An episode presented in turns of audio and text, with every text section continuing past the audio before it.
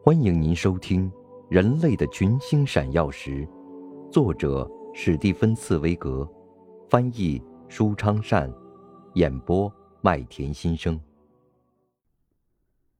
第十八集，再次寄予希望。巨型大炮用闪电般的火舌，缓缓的、始终不停的，然而不可抗拒的蚕食和咬碎着拜占庭的壁垒。起初每天只能发六七次炮，但尽管如此，穆罕默德二世苏丹每天总有新的进展。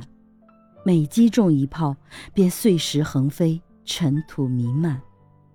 眼看着这座石头壁垒噼里啪啦地轰塌下去，从中又出现一个新的缺口。虽然被围困的城里人。到了夜里，用那些越来越凑合的木栅栏和亚麻布堵住这些洞口，但城墙毕竟不是原来那座未受损、坚不可摧、能躲在它后面进行战斗的城墙了。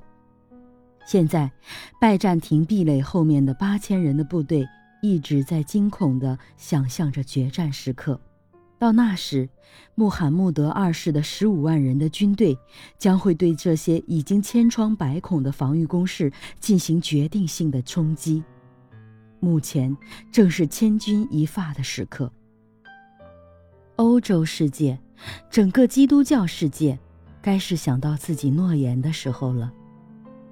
在拜占庭内，成群的妇女。带着他们的孩子，整天跪在教堂的圣徒遗骨木匣前祈祷。士兵们在所有的瞭望塔上日日夜夜地观察着。在土耳其人奥斯曼帝国的船只到处游曳的马尔马拉海面上，是否终于会有期待的由教皇和威尼斯派遣的增援舰队出现呢？一四五三年四月二十日凌晨三点。一个闪光的信号终于出现，守望的士兵们看到了远方的船帆。那虽然不是魂牵梦绕的基督教世界派来的强大舰队，但终究是三艘热那亚的大船在乘风破浪徐徐驶来。跟在后面的第四艘船是一艘较小的拜占庭的运粮船。三艘大船为了保护他，让他在三艘大船中间航行。君士坦丁堡全城的人立刻聚集在临海的城墙上，欢欣鼓舞，准备迎接这些支援者。不过与此同时，穆罕默德二世也跨上了他的战马，离开自己的朱红营帐，向停泊着土耳其人奥斯曼帝国舰队的港口飞驰而去。命令要不惜一切代价阻止这些船只驶进拜占庭的港口金角湾。顿时，土耳其人奥斯曼帝国一百五十艘战船的几千副船桨在海面上哗哗地划水前进。当然，这些战船的船身略小一些。这一百五十艘装备着铁爪、制火器、射石机的土耳其帆船。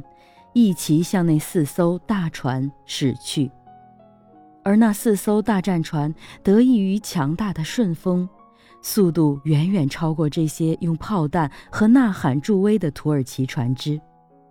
四艘大战船鼓着圆圆的宽大风帆，不慌不忙地航行着，丝毫不担心这些进攻者。四艘大战船顺利地向金角湾的安全港口驶去。因为在拜占庭城区和加拉泰之间那条著名的铁链一直封锁着海口，会保护战船免遭进攻和袭击。现在眼看四艘大船就要到达目的地了，城墙上的几千人已经能辨认船上的每一张脸，男男女女都已跪下，为了能得到这光荣的拯救而感谢天主和圣徒们。护卫港口的铁链已经慢慢的沉入海面之下，锒铛作响，准备迎接这几艘救援船。可是，正在此时此刻，发生了一件可怕的事：风忽然停止，四艘大战船好像被一块磁石吸住了似的，一动不动，停止在大海之中，离能够进行援救的港口只有数百米之远。土耳其人奥斯曼帝国的水军立刻出动了所有木桨滑动的小战船，像一群猎犬似的朝这四艘瘫痪的大船扑去，狂声欢呼。而这四艘大战船却像四座塔似的纹丝不动地僵立在大海中。十六条用桨划的土耳其小艇像一群猎犬似的紧紧咬住大战船。这些小艇用铁爪勾住大战船的两侧，为了把大战船弄沉，用刀斧狠狠地砍；为了把大战船烧毁，越来越多的人抓着铁锚向上攀。